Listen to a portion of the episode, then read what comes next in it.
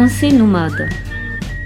Aujourd'hui, Joao Madureira de Medeiros reçoit Serge Tisseron, psychiatre, docteur en psychologie, pour son livre paru chez Albin Michel, Le jour où mon robot m'aimera, vers l'empathie artificielle.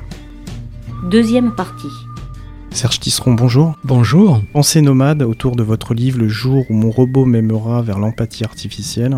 Je souhaiterais qu'on évoque la question de l'extimité. Oui, alors l'extimité, c'est un concept que j'ai proposé en 2001 après euh, la première émission en française de télé-réalité. Pour ceux qui s'en souviennent, ça s'appelait Love Story. À l'époque, c'était Love Story 1, puisqu'après, il y en a eu d'autres. Pourquoi ce concept Parce que euh, vous vous souvenez peut-être que dans les journaux, dans les émissions de télévision, euh, beaucoup d'intervenants incriminaient l'exhibitionnisme des jeunes hommes et des jeunes femmes qui intervenaient dans cette émission. Étant psychiatre, je pensais que ce mot d'exhibitionnisme n'était pas du tout adapté hein, au comportement des, garçons et des filles euh, qui participaient à l'émission. Alors pourquoi? Parce qu'un exhibitionniste se définit par le fait d'être un cabotin répétitif. Un exhibitionniste ne court pas de risque, il montre toujours de lui ce qu'il sait pouvoir euh, lui assurer le plus grand succès. Hein. Tout le monde a l'image euh, du monsieur qui ouvre sa gabardine pour montrer son sexe petite fille à la sortie de l'école, mais ça peut être beaucoup d'autres manières de faire. Hein. Ça peut être euh, montrer euh, sa poitrine parce que euh, c'est la plus belle partie de soi, voilà, ou chanter toujours la même chanson parce qu'on la chante très bien, voilà. Donc l'exhibitionniste, c'est quelqu'un qui ne court pas de risque et au contraire, il me semblait que ces jeunes qui étaient à cette époque-là euh, dans le loft couraient des risques. Hein. ils couraient le risque d'être rejetés en montrant des parties d'eux-mêmes dont ils ne connaissaient pas la valeur. Et d'ailleurs, beaucoup l'ont dit, je suis venu dans cette émission pour montrer que je suis capable de choses qui ne sont pas reconnues par ma famille, qui ne sont pas reconnues par mes copains, mais avec l'espoir que ça sera reconnu par certains téléspectateurs. Et donc, il fallait un mot pour désigner ce désir de montrer des parties de soi dont on ne connaît pas la valeur pour les faire valider, et j'ai appelé ça extimité.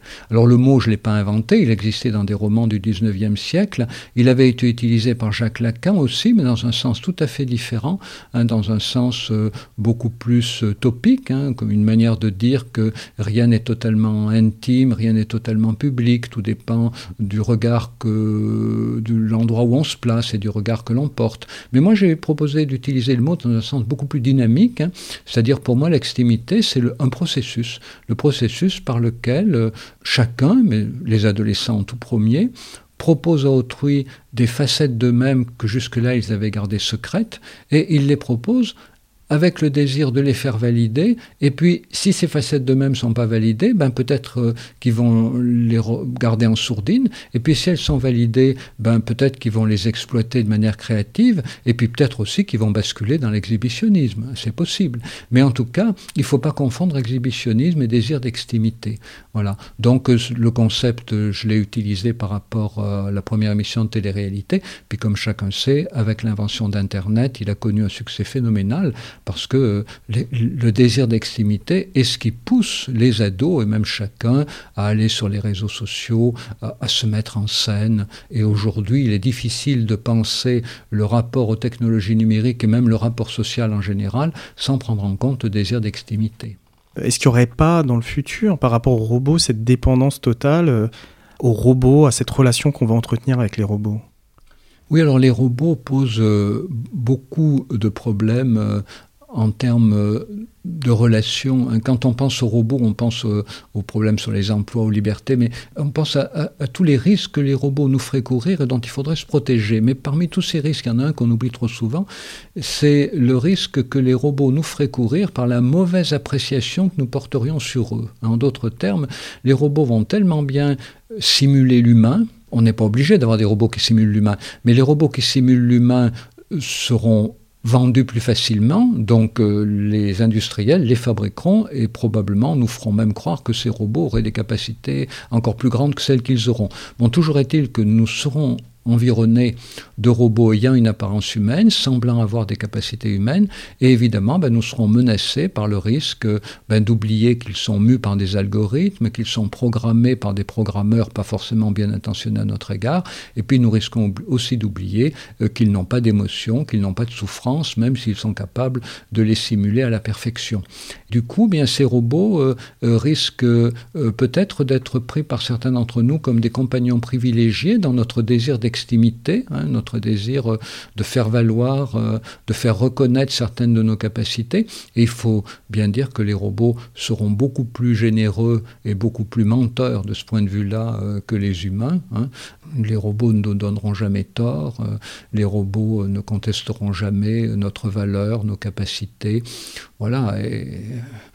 Si un robot dit à une vieille dame qui a fabriqué une tarte aux pommes qu'elle est formidable, et si les enfants de la vieille dame n'aiment pas sa tarte aux pommes, j'imagine bien que la vieille dame puisse dire Mais comment ça, vous ne l'aimez pas Mon robot dit qu'elle est formidable. Le robot dira qu'elle est formidable parce que la dame aura suivi la recette et que le robot voudra être bien vu de la vieille dame.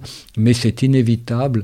Quand on est confronté à quelque chose, quand on sera confronté à des machines qui seront capables de simuler l'humain en nous gratifiant, on sera tenté de penser qu'ils nous disent la vérité. Ce qui est intéressant, euh, c'est la façon dont vous l'amenez en fait dans votre ouvrage euh, et, et cette façon dont vous, abordez donc euh, effectivement tous les, concepts qu'on a pu évoquer depuis la première partie et vous l'amenez en disant que quelque part on est lié au robot parce que on a et je vous, reprends hein, cet obscur désir pour les machines parce qu'on a et ce que vous avez évoqué des, le lien que vous avez fait avec votre enfance et ce rapport à l'objet qu'en gros c'est dès l'enfance c'est-à-dire que c'est ce, ce, rapport au robot sera sera j'ai envie de dire incontournable. Oui, nous grandissons au milieu des objets. Hein. Nous avons affaire aux objets euh, beaucoup plus souvent dans notre journée qu'à des humains. Hein. Celui qui, va à son travail en voiture, qui en revient en voiture, il a déjà deux heures euh, de relation avec un objet privilégié. Et puis chez soi, il ben, ne faut pas oublier les jeux vidéo, euh, les écrans, c'est des objets. Hein. Même si on y voit apparaître des personnes, ce sont quand même des objets. Nous grandissons au milieu des objets et nous avons toujours eu tendance à sous-estimer l'importance que ces objets ont pour nous. Et avec les robots, on ne pourra plus sous-estimer cette importance. C'est pour ça que je dis qu'il est si important de reconnaître les relations affectives que nous avons avec le moindre de nos objets, parce que c'est en reconnaissant cette relation avec le moindre de nos objets que nous nous préparerons à en reconnaître l'importance avec les robots.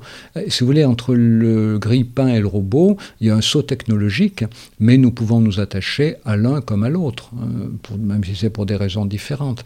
Donc ne donnons pas de statut particulier à nos robots, considérons-les comme euh, les objets technologiques du début du 21e millénaire ils seront très différents dans 50 ans de ce qu'ils sont aujourd'hui, suivant le progrès technologique, mais, sans pour autant demander aux robots plus que ce qu'ils ne peuvent nous apporter, mais en leur demandant tout ce qu'ils peuvent nous apporter. Est-ce qu'on ne sera pas confronté euh, euh, de nouveau à ce qu'on a pu vivre, euh, enfin ce qu'on a pu vivre, pas nous, mais d'autres générations, sur la question de la controverse de Valladolid, hein, qui était de savoir si les Indiens, les esclaves, avaient une âme est-ce qu'on sera euh, confronté à cette question-là dans le futur? Oui, alors c'est déjà un débat qui est ouvert. Hein. Euh, certains chercheurs américains préconisent euh, d'interdire la maltraitance des robots. Alors, dans l'esprit de ces chercheurs, il ne s'agit pas de dire que les robots souffriraient des coups de marteau ou des coups de tournevis qu'on pourrait leur donner, hein. mais il s'agit de dire que les robots mobilisent chez les humains tellement d'émotions que voir maltraiter un robot pourrait provoquer chez certains humains une souffrance insupportable.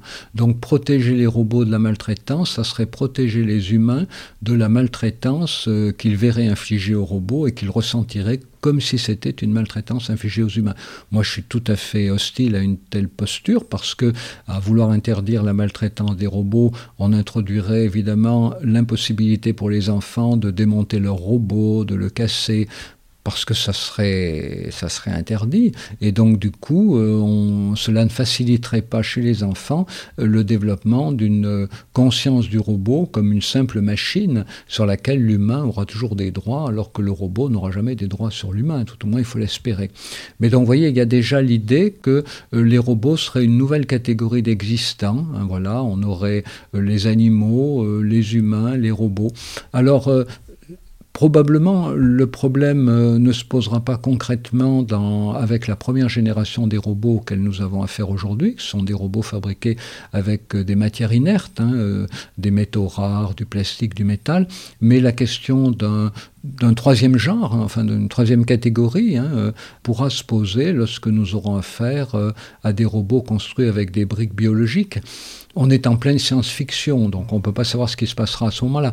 Mais en tout cas, ce qu'il faut savoir, c'est que le robot constitué de matière inerte n'est qu'une étape dans l'évolution de la robotique.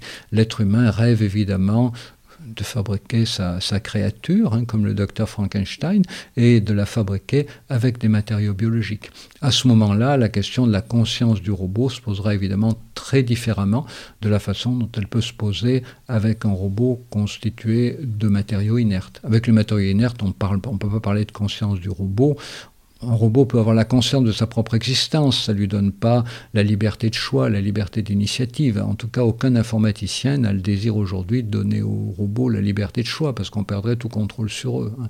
Mais en revanche, avec des robots constitués de matériaux biologiques, ces capacités pourraient s'imposer hein, comme incontournables. Voilà, donc euh, on n'en est qu'au début des questions que nous posent les robots, mais euh, il n'est pas exclu en effet qu'un jour, l'équivalent de la controverse de Valadoïde se pose euh, concrètement. Mais bon, je pense qu'il faudra encore une ou deux générations pour ça. On s'y prépare parce que vous, vous, l'amenez avec la, question de la relation qu'on a avec les animaux. On voit bien que les animaux sont euh, de plus en plus protégés. Oui, les animaux sont de plus en plus protégés, mais pas tous, et pas tous de la même manière. Hein. C'est-à-dire, euh, il continue à y avoir des animaux de boucherie. Alors, on s'indigne de la façon dont ils sont traités, mais enfin, ils continuent à être très maltraités. Ils le seront encore pendant longtemps. Et puis, d'un autre côté, on a des animaux de compagnie qui sont bichonnés, qui ont leurs petits manteaux, qui ont leurs croquettes, euh, voilà, euh, qui ont leurs jouets. Voilà, donc pratiquement l'équivalent d'enfants donner un statut particulier à des robots nous confronterait exactement au même dilemme. C'est on aurait d'un côté des robots de compagnie qui seraient hyper protégés, comme nos animaux domestiques, et d'un autre côté des robots à tout faire, hein, envoyés euh, au milieu des radiations euh, dans les centrales atomiques, euh, envoyés vers les volcans au risque de fondre pour mener des expérimentations que les humains ne peuvent pas mener. Et donc, vous voyez, on courrait le risque de créer avec les robots deux catégories, exactement comme on a créé deux catégories avec les animaux. Or, créer catégories dans une population comme la population animale, c'est la meilleure manière de ne rien y comprendre. Donc ne souhaitons pas qu'on fasse la même chose avec les robots. Il faudrait d'abord qu'on arrive à considérer tous les animaux comme une seule catégorie dans laquelle tous les animaux auraient des droits équivalents. On en est loin.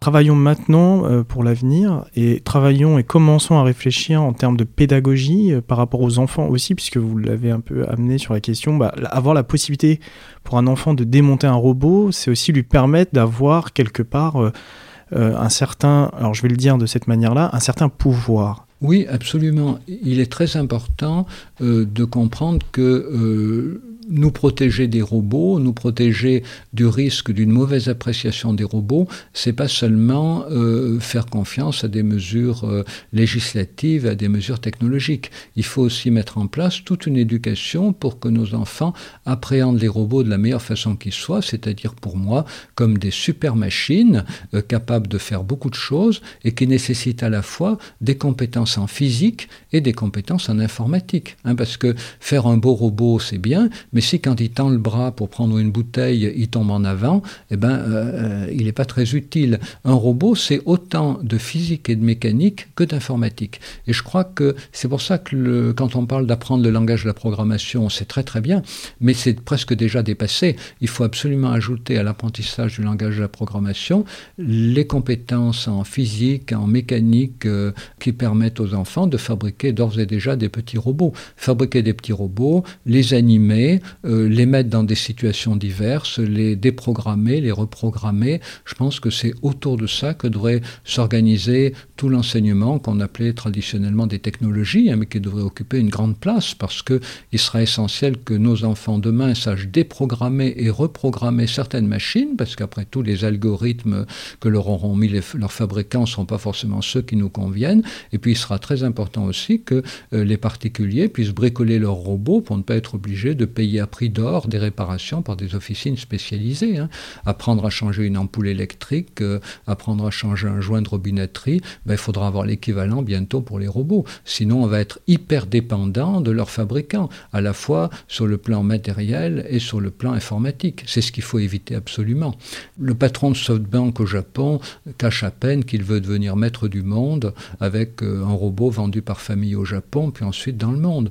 L'industriel qui pourrait contrôler un jour un grand nombre de robots à domicile aurait un pouvoir phénoménal sur tous les usagers, sauf si les usagers sont préparés à considérer ces machines à la fois comme des formidables opportunités par les services qu'elles rendent, mais aussi comme un formidable danger par le risque de la surveillance et par le risque de la suggestion. Vous savez que déjà aujourd'hui, des juristes parlent par rapport aux robots de consentement induit. Le consentement induit, c'est plus du consentement éclairé, c'est du consentement dans lequel il suffit d'un geste de la tête ou de l'absence de refus d'une proposition faite par le robot pour que votre consentement soit accepté.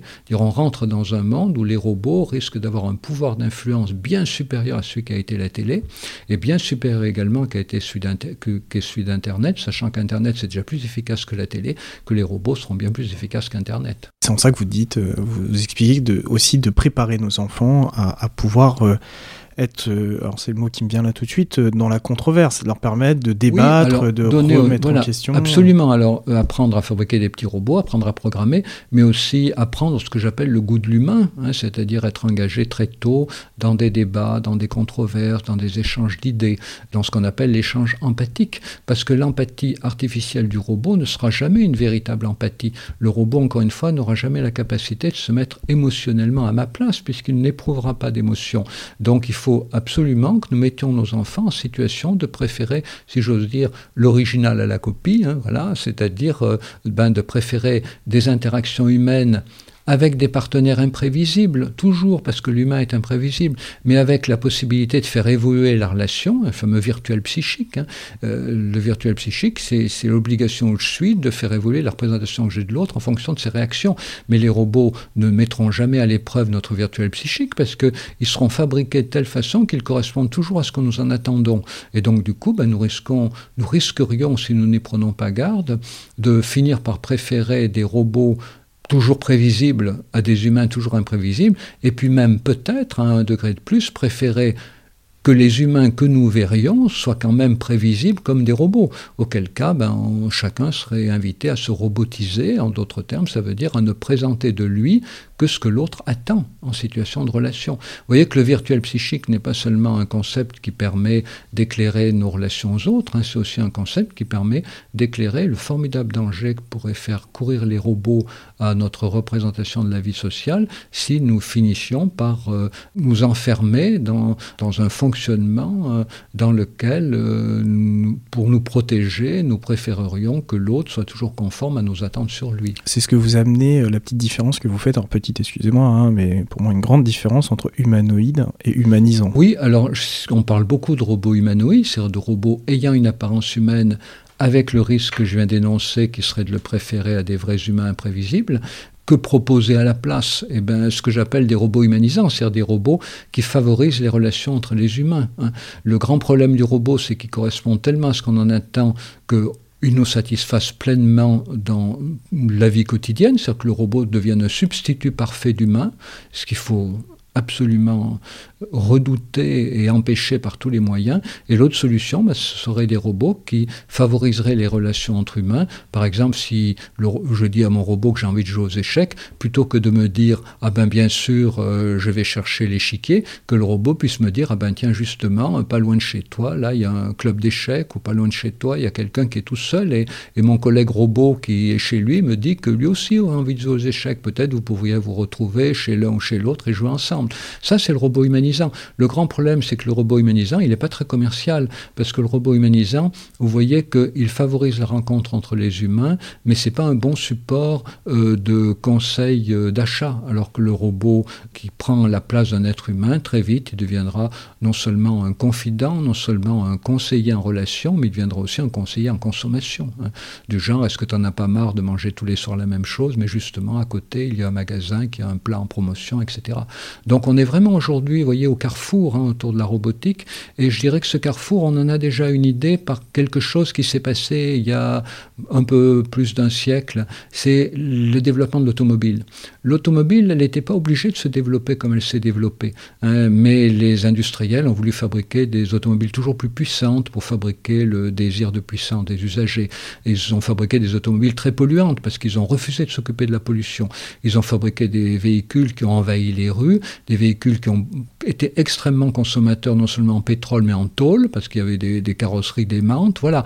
Et il a fallu attendre les années 1970-1980 pour s'apercevoir que la voiture pouvait être autrement, qu'elle pouvait être euh, à vivre, qu'elle pouvait être moins polluante, qu'elle pouvait être moins matu vue, qu'elle pouvait être plus, plus euh, adaptée à un imaginaire différent, hein, voilà, plus cocon que puissance. Il a fallu que la planète aille très mal pour qu'on l'accepte. Et bien aujourd'hui avec les robots c'est pareil, on peut avoir soit des robots qui s'engagent sur le versant du robot manipulateur, du robot séducteur, du robot qui encourage la robodépendance, soit des robots humanisants. C'est maintenant qu'il faut le décider parce que, parce que euh, aujourd'hui on sait que c'est quand les chaînes de fabrication se mettent en place qu'il faut dire ce que nous voulons parce qu'après on va nous dire, vous savez, si vous l'aviez dit avant on l'aurait fait, mais maintenant que les chaînes sont en place, il faut 20 ans pour les rentabiliser. Non, c'est ce qu'il faut éviter en disant dès maintenant les robots qu'on veut et j'irais même jusqu'à dire en boycottant la première génération de robots si elle ne nous correspond pas. Une dernière question et euh, pour finir euh, donc euh, l'émission, c'est très bien qu'on aborde la question du, robot humanisant parce qu'à la lecture de votre de votre livre, j'ai ce sentiment qui me revient, c'est que ce robot humanisant quelque part regroupe à la fois tous les travaux que vous avez pu faire sur l'image, sur la notion d'objet et aussi sur le secret, parce que vous l'évoquez un moment, vous dites ce robot, autant l'utiliser pour qu'il nous permette de revenir sur nous, sur son passé, sur son histoire, et, qu'il euh, n'y aurait que le robot humanisant à vous écouter, et, c'est ça qui, donne une note d'espoir, et qu'on doit valoriser quelque part. Mais j'ai eu le sentiment euh, voilà, que ce robot condensait un peu toutes ces œuvres, toute cette œuvre que vous avez mis en place depuis... Euh, oui, le robot humanisant peut exister, hein, et, c'est évidemment lui qu'il faut mettre en avant. Alors, le robot humanisant, donc, il favorise les liens entre les personnes, mais il favorise aussi la compréhension de ma propre histoire. Hein. C'est évidemment euh, le robot humanisant qui va pouvoir euh, me rappeler des épisodes de ma vie, ou qui va peut-être pouvoir me rappeler aussi qu'à une époque de ma vie, je pensais pas comme aujourd'hui. Ça, c'est pas très commercial, hein, robot dise, ah ben tiens, aujourd'hui tu dis ça, mais euh, il y a cinq ans, tu disais telle autre chose, parce que le robot aura tout garder en mémoire. Hein, voilà. Et ça, ça peut être aussi une formidable source de progrès pour un humain que de s'apercevoir qu'il évolue, qu'il change. Après tout, euh, s'il y a dix ans, je pensais ça, je vois pas pourquoi aujourd'hui je mépriserais les gens qui pensent ce que je pensais moi-même il y a dix ans. Donc, euh, il y a dix ans, j'étais pas idiot, j'avais des raisons de penser ce que je pensais. Donc, ceux qui pensent aujourd'hui ce que moi je pensais il y a dix ans, ben, ils ont des raisons de penser. si moi j'ai évolué, ça veut dire qu'ils peuvent évoluer aussi. Il faut pas les considérer comme des imbéciles, il faut les considérer comme des interlocuteurs. Donc, vous voyez, le robot humanisant, il est humanisant dans les liens, il est humanisant dans le rapport que chacun entretient avec sa propre histoire. Alors, c'est pas, c'est possible hein, technologiquement, mais encore une fois, ça ne se fera que, que si il y a des gens qui sont prêts euh, à vouloir ces robots, à les acheter de préférence à d'autres. Et ce que je crains, c'est que euh, euh, beaucoup de gens se laissent berner hein, par des campagnes mensongères, leur proposant des robots qui auraient des émotions, que les robots ne euh, bah, sont pas prêts d'en avoir, et puis mm, que des gens se laissent séduire par des campagnes mensongères dans lesquelles les robots seront présentés comme des substituts d'humains, ce qui serait le pire risque que notre culture pourrait vivre, hein, celle d'une confusion entre le monde animé et le monde inanimé, dont les robots doivent être des objets qui nous permettent euh, de faire mieux ensemble ce que nous ne pouvons faire ni tout seul ni ensemble sans robots. L'industrie du robot ne prendra ce chemin-là que si nous sommes suffisamment nombreux à, avoir conscience du caractère indispensable de cette évolution. Vous savez, quand les technologies sont en place, ceux qui les ont disent toujours que c'était pas possible de faire autrement. C'est faux. Avec la robotique aujourd'hui, on peut tout faire. Le problème, c'est pas ce qu'on peut faire, c'est ce qu'on veut faire. Serge Tisseron, merci.